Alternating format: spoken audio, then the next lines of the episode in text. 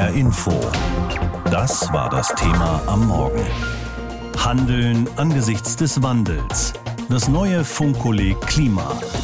In der Tat, wir vom Hessischen Rundfunk bringen was Neues raus. Die ersten drei Videos des neuen Funkkolleg Klima stehen ab heute online. Darin erfahren Sie zum Beispiel, was sogenannte persönliche CO2-Fußabdruckrechner bringen oder welche Strategien die Kohlelobby fährt, um starke Klimaschutzgesetze zu verhindern. Die Funkkolleg Klimafolgen, die finden Sie jetzt ganz frisch auf YouTube. Dort einfach mal nach Funkkolleg suchen und ab heute Mittag auch in der ARD Mediathek. Gesprochen habe ich darüber mit Judith Kösters. Sie ist Wissenschaftsredakteurin bei HR Info und eine der Macherinnen des neuen Funkkolleg. Judith, Ihr macht eine neue Art Funkkolleg, Video, nicht mehr Audio wie früher. Und ihr richtet euch mit den Inhalten sehr gezielt an junge Leute. Und ihr habt euch das Thema Klima ausgesucht. Wir haben ja nun gerade die Corona-Krise erlebt. Eine Krise, die viele auch Jüngere sehr mitgenommen hat. Wir haben gerade einen Krieg in der Ukraine, der uns ja auch hier in Deutschland mittelbar betrifft und viele Krisen, die damit dranhängen. Und ihr stürzt euch gerade aufs Thema Klima. Und da geht's ja sozusagen gleich katastrophal weiter. Das habt ihr euch ganz bewusst ausgewählt?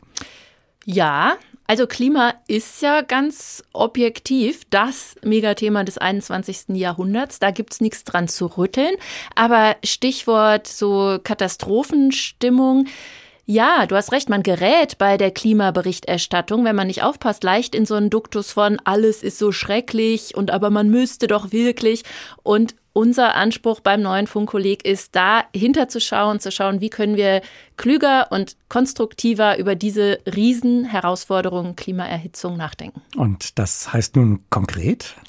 In der ersten Folge zum Beispiel geht es konkret um den persönlichen CO2-Fußabdruck oder CO2-Fußabdruckrechner. Das sagt dir was, ne? Gibt man ein, irgendwie ja, so viel fahre ich Auto. Nur eine Vorstellung davon. Und ähm, ich habe eine Quizfrage für dich mitgebracht. Wer hat diese Art der CO2-Fußabdruckrechner erfunden bzw. dann im großen Stil bekannt gemacht? Ist es A, die Umweltorganisation WWF? Ist es B, ein Wissenschaftsrat der US-Regierung im Auftrag der US-Regierung oder C, der Ölkonzern BP? So, ich weiß es nicht, aber ich tippe jetzt mal auf das, was im ersten Moment als unwahrscheinlich erscheint, nämlich BP. Ja, strategisch gut gemacht. Genau. Es ist BP.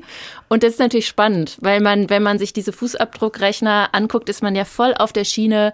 Ich mit meinem Alltag, mit meinem Tun bin verantwortlich und sowas wie ein Ölkonzern, der äh, das Öl aus dem Boden pumpt und Raffinerien betreibt, ist dann gedanklich ganz weit weg. Und wir fragen im ersten Video eben, wer hat denn tatsächlich welchen Hebel beim Thema Klima? Ich als Einzelne versus die Politik versus einzelne Unternehmen. Und wir glauben, sich sowas nüchtern klarzumachen, das hilft total, dass man beim Thema Klima eben nicht wie das Kaninchen vor der Schlange sitzt und Hilfe, Hilfe, Katastrophe denkt. Das Funkkolleg, das gibt es ja im Hessischen Rundfunk schon seit 1966, seit über 50 Jahren. Also aus Vorlesungen im Radio wurden dann die HR Info Podcasts zu großen Schwerpunktthemen wie Ernährung, Philosophie, Wirtschaft und ihr modelt das Ganze jetzt um auf Video. Warum das? Wir haben uns mit Schülerinnen und Schülern und ihren Lehrern zusammengesetzt und haben, haben, haben die gefragt, was braucht ihr an Hintergrundwissen zum Klima und wie und in welcher Form? Und die haben fast durch die Bank ganz klar gesagt, wir hätten am liebsten Videos und am allerliebsten auf YouTube. Und das haben wir gemacht. Wir haben Jennifer Siegler an Bord im Funkkolleg-Team. Die kennen viele als Logomoderatorin oder von der Hessenschau. Die präsentiert die Videos. Darüber sind wir sehr glücklich. Und übrigens, es gibt auch weiter Audio. Also es gibt auch Audiofassungen der Folgen in der ARD Audiothek oder auch auf dem YouTube-Kanal von Funkkolleg zu finden. Ihr habt euch ja vorgenommen, inhaltlich mit den Funkkolleg-Folgen auch bei dem anzuknüpfen, was in den Schulen zum Thema Klima unterrichtet und auch diskutiert wird. Wollt gerade auch den Schülerinnen und Schülern da Futtermaterial liefern, um besser mitreden zu können. Aber das war gar nicht so einfach, wie ich mitbekommen habe. Ja, es hat sich herausgestellt, also erstmal die Schülerinnen und Schüler und ihre Lehrer, die sich für das Thema Klima interessieren, die sind alle eher unglücklich mit der Lage. Die Schüler sagen, ja, das kommt vor, aber punktuell, wenig systematisch und es hängt dann doch immer vom einzelnen Lehrer oder der einzelnen Lehrerin ab, ob die das machen. Und ob das gut wird. Die Lehrer sagen, ja, das stimmt. Wenn man sich an den Lehrplan hält, und das muss man ja mit Blick auf die Prüfungen, die anstehen, dann macht man vielleicht hier in Biologie mal äh, den Kohlenstoffkreislauf, da in Erdkunde guckt man sich mal Öko-Labels an, dort in POVI macht man mal eine Diskussion über Fridays for Future oder die letzte Generation. Aber das steht alles so für sich. Und viele Lehrer selbst hätten das gerne anders, hätten gerne mehr Interdisziplinarität. Aber offenbar muss man ganz nüchtern sagen, die Praxis an den Schulen gibt das aktuell nicht her. Und in die Lücke versuchen wir so ein bisschen vorzudringen, wirklich die großen Fragen zu stellen, Zusammenhänge herzustellen, ähm, auch Themen aufzubringen, die in der Schule keinen Platz haben. Die Politik in Berlin und welche Rolle spielt der Lobbyismus zum Beispiel? Das war ein Thema, was die Schüler sehr interessiert, haben sie uns gesagt. Und insofern hoffen wir, dass wir da Input geben können, auch für die eine oder andere spannende Unterrichtsstunde. Was nicht heißt, dass das Thema nicht für alle interessant ist, denn ich glaube, da haben alle was von, die mitreden wollen beim Thema Klima. Die bringt das Funkkolleg hoffentlich weiter. Unsere Ernährung hat Auswirkungen auf das Klima. Nur leider ist die Art, wie sich die Mehrheit von uns aktuell ernährt, alles andere als klimaschonend. Im Gegenteil, unser globales Ernährungssystem befeuert den Klimawandel. Grund genug für das neue Funkkolleg Klima, sich gleich in der zweiten Folge dem Thema Ernährung und Klimawandel zu widmen. Unter dem Titel Essen wir das Klima kaputt? Thorsten Schweinhardt hat in diese Folge reingehört. Wir haben Hunger, Hunger, Hunger. Jeder Mensch muss essen. Die entscheidende Frage ist nur, was und wie viel. Unsere Essensgewohnheiten lassen da sehr zu wünschen übrig, sagt die Wissenschaft. Fakt ist, unser Heißhunger sorgt für jede Menge klimaschädlicher Treibhausgase. Experten warnen, wenn wir uns so weiter ernähren wie jetzt, dann essen wir buchstäblich das Klima kaputt. Wie genau sieht der Zusammenhang aus zwischen dem, was wir essen und dem Klimawandel?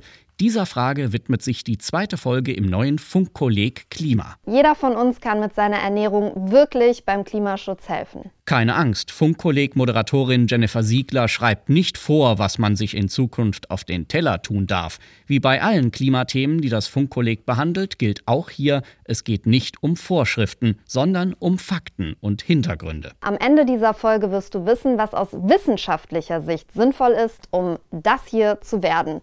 Klimatarier oder Klimatarierin. Also jemand, der oder die sich möglichst klimaschonend ernährt. Nur welcher Ernährungsstil ist fürs Klima am bekömmlichsten? Vegan, mit Fleisch, vegetarisch, bio, saisonal, regional, ganz egal? Überhaupt nicht egal. Beispielsweise ließen sich weltweit 8 Gigatonnen klimaschädlicher CO2-Emissionen pro Jahr einsparen, wenn wir auf tierische Nahrungsmittel verzichten würden. Das hat ein Team um den Nachhaltigkeitsforscher Marco Springmann von der Universität Oxford ausgerechnet. Und wenn man das alles zusammennimmt, dann sieht man, dass äh, eine vegane Ernährung wirklich die klimafreundlichste Ernährung ist. Das Beste, was wir ernährungsmäßig fürs Klima tun können, viel weniger tierische Produkte essen. Aber auch rund um eine rein pflanzliche Küche gibt es so manches, was sich zu wissen lohnt. Zum Beispiel, dass es nicht automatisch besser fürs Klima ist, wenn man nur Bio-Lebensmittel kauft. Auf der einen Seite ist Bio recht gut für die lokale Biodiversität. Auf der anderen Seite braucht Bio mehr Fläche. Weg von Fleisch und klimaschädlicher Massentierhaltung in der Landwirtschaft hin zu einer nachhaltigen Ernährung. Für die Experten steht fest, von alleine wird das nicht passieren. Wie auch, wenn nachhaltige und klimafreundliche Lebensmittel in der Regel viel teurer sind als klimaschädliche Produkte. Hier läuft was schief, findet die Politikberaterin für nachhaltige Ernährung Stefanie Wunder. Man muss sogar so weit gehen, dass man sagen muss, unsere billigen Lebensmittel kommen uns teuer zu stehen. Am Ende muss jeder für sich selbst rausfinden, wie viel er an seiner Ernährung ändern möchte. Die Funkkolleg-Folge zum Thema liefert dafür jede Menge Hintergrundwissen und praktische Tipps. Gedankenfutter zu einer neuen, nachhaltigeren Ernährung, die uns gut tut und dem Klima. Jeden Tag hören wir ja neue beunruhigende Nachrichten zum Klimawandel. In vielen Regionen in den Alpen und auch in den Mittelgebirgen war Skifahren in diesem Winter nicht mehr möglich und teilweise war es sogar zu warm, um die Schneekanonen einzusetzen. Der Januar dürfte als einer der wärmsten in die Geschichte eingehen. Eisberge schmelzen, der Meeresspiegel steigt. Der Ein- oder die andere wird sich da denken, da müsste man doch was tun, jeder und jeder einzelne von uns. Und am Ende sind es dann doch nur wenige, die was machen.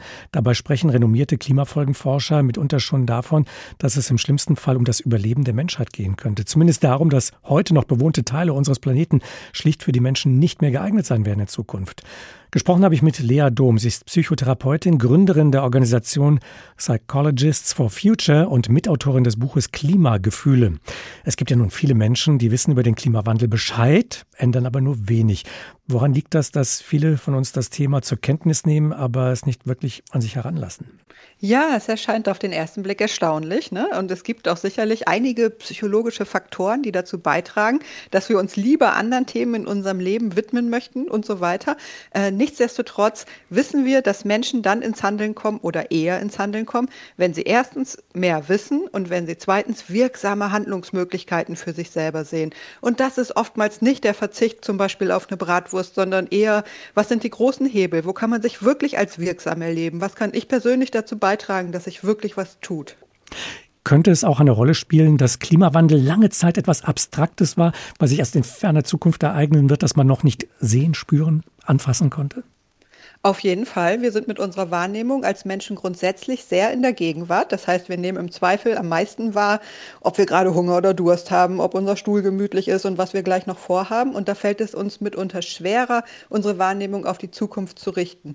Aber es ist möglich und es ist machbar und das geht vor allen Dingen dann, wenn wir überall auch diese Zusammenhänge herstellen. Also wenn wir feststellen, hey, meine Urlaubsplanung hat was mit dem Klimathema zu tun. Das, was ich hier für einen Bericht höre im Radio, das hat auch was mit Klima zu tun. Also wenn es uns gelingt, solche Zusammenhänge herzustellen, dann ist die Wahrscheinlichkeit größer, dass wir es in unserem Bewusstsein halten können. Helfen denn vielleicht äh, Schreckensszenarien weiter, um Menschen zum Umdenken und zu einem anderen Handeln zu bewegen, dass sie vielleicht wissen, wenn sie an einen sehr heißen Ort auf diesem Planeten fliegen, um Urlaub zu machen dort, dass dieser Ort vielleicht in wenigen Jahrzehnten schon unbewohnbar sein wird, dass die Insel, auf der sie Urlaub machen, dann vielleicht überhaupt nicht mehr existieren wird. Helfen solche Schreckensszenarien weiter?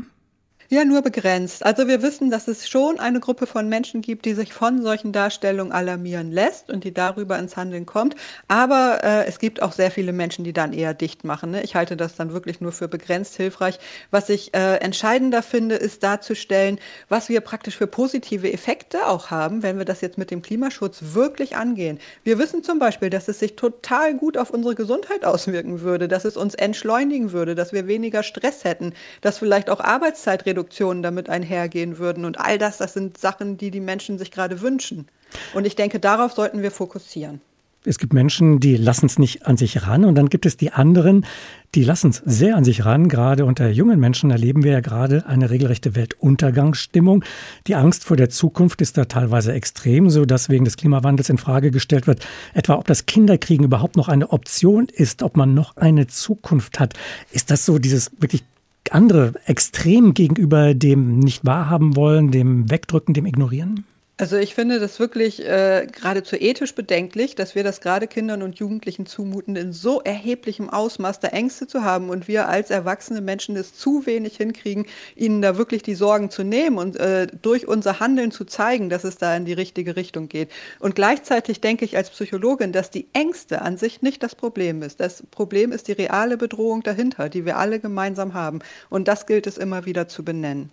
Kann der Einzelne, die Einzelne tatsächlich überhaupt etwas tun oder wird da den Einzelnen eine Verantwortung aufgelastet, die sie gar nicht tragen können? Sind nicht die ganz großen Hebel die in der Industrie und damit eben auch in der Politik, bei den Gesetzgebern, in der Wirtschaftspolitik, in einer Wirtschaftssteuerung?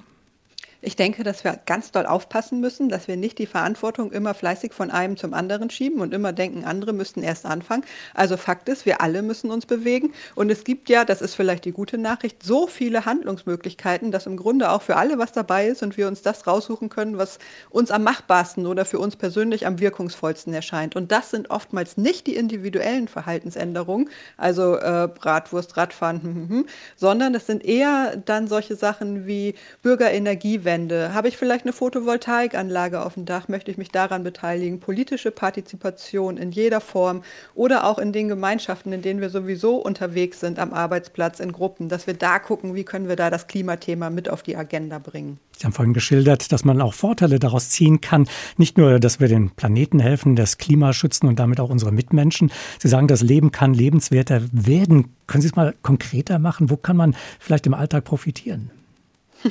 Also wir haben zum Beispiel äh, ein Auto abgeschafft, dadurch fahre ich sehr viel Fahrrad. Das entschleunigt mich im Alltag sehr und ich bin gesünder und fitter. Das ist jetzt mal so ein ganz direkter Zusammenhang, ne? Aber also auf der individuellen Ebene. Aber wir kennen das auch im großen Stil. Wir wissen tatsächlich, dass äh, viele Krankheiten äh, vorgebeugt werden kann, wenn wir Umweltgifte zurückfahren, wenn wir entschleunigen, wenn wir auf Bewegung und Ernährung setzen, dass wir ähm, mehr gegen die Einsamkeitsproblematik angehen können, wenn wir in Verbindung handeln, wenn wir ein Wir-Gefühl herstellen gegen das Klima, was ja ein Problem ist, was uns alle verbindet. Also es hat das Potenzial, genau so ein Wir-Gefühl entstehen zu lassen.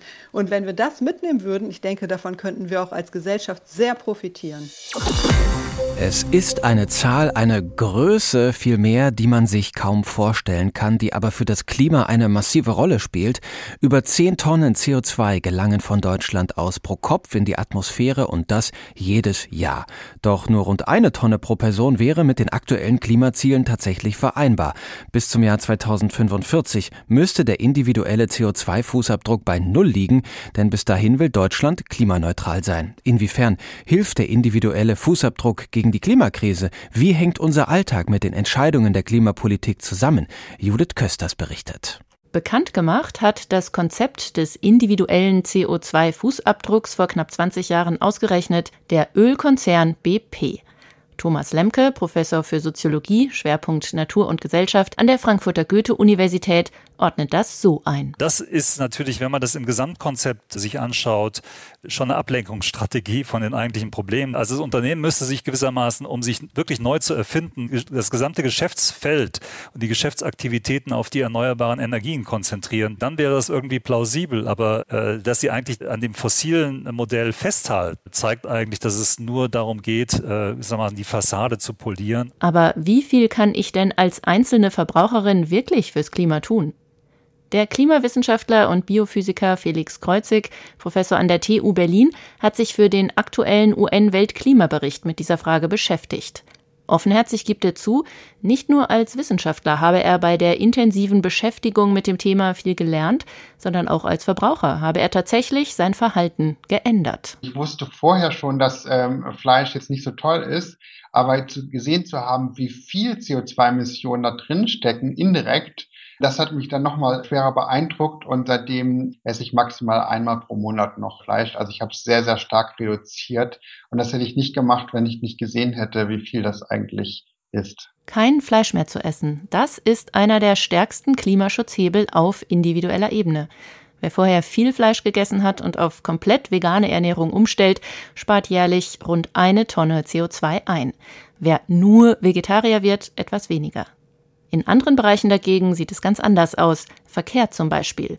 Viel wichtiger als individuelle Entscheidungen, schreiben die Forscher, sei dort die richtige Infrastruktur. Wenn ich im Vorort wohne zum Beispiel und dann die Eltern müssen auf der anderen Seite der Stadt zur Arbeit und es gibt keinen öffentlichen Nahverkehr, dann würde ich den Eltern jetzt kein schlechtes Gewissen machen, dass sie trotzdem im Auto fahren. Darum geht es eben nicht sondern dann geht es eben darum, das Angebot zu ermöglichen, dass es auch so funktioniert, dass man ohne Auto dahin kommen kann. Zum Glück, sagt der Klimawissenschaftler, sind wir ja nicht nur Verbraucherinnen und Verbraucher, sondern auch politische Wesen, die aus ihrer Sicht sinnvolle Klimaschutzmaßnahmen einfordern können, zum Beispiel eine U-Bahn-Anbindung für ihren Stadtteil. Auch Soziologe Thomas Lemke findet, lieber drauf schauen, was geht. Sowas wie die autofreie Stadt nicht als eine Bedrohung wahrzunehmen, sondern als einen Zugewinn an Lebensmöglichkeiten. Also weg vom schlechten Gewissen hin zum kollektiven Guten, um es mal ganz pathetisch auszudrücken. Quintessenz? Mein Lebensstil, mein CO2-Fußabdruck hat viel mit der Klimaerhitzung zu tun. Klar, alleine verantwortlich bin ich als Verbraucherin trotzdem nicht. Und ein schlechtes Gewissen, das ist fürs Klima im Zweifelsfall wenig hilfreich. Judith Kösters über den individuellen CO2-Fußabdruck und der ist auch Thema in der ersten Folge des neuen Funkkollegs Klima, kommt im neuen Gewand daher auch als Video zu sehen in der ARD Mediathek und auch bei YouTube im Funkkolleg Kanal dort sehr leicht zu finden. Unser Thema hier heute Morgen in HR Info Handeln angesichts des Wandels, das neue Funkkolleg Klima. HR Info das Thema. Wer es hört, hat mehr zu sagen.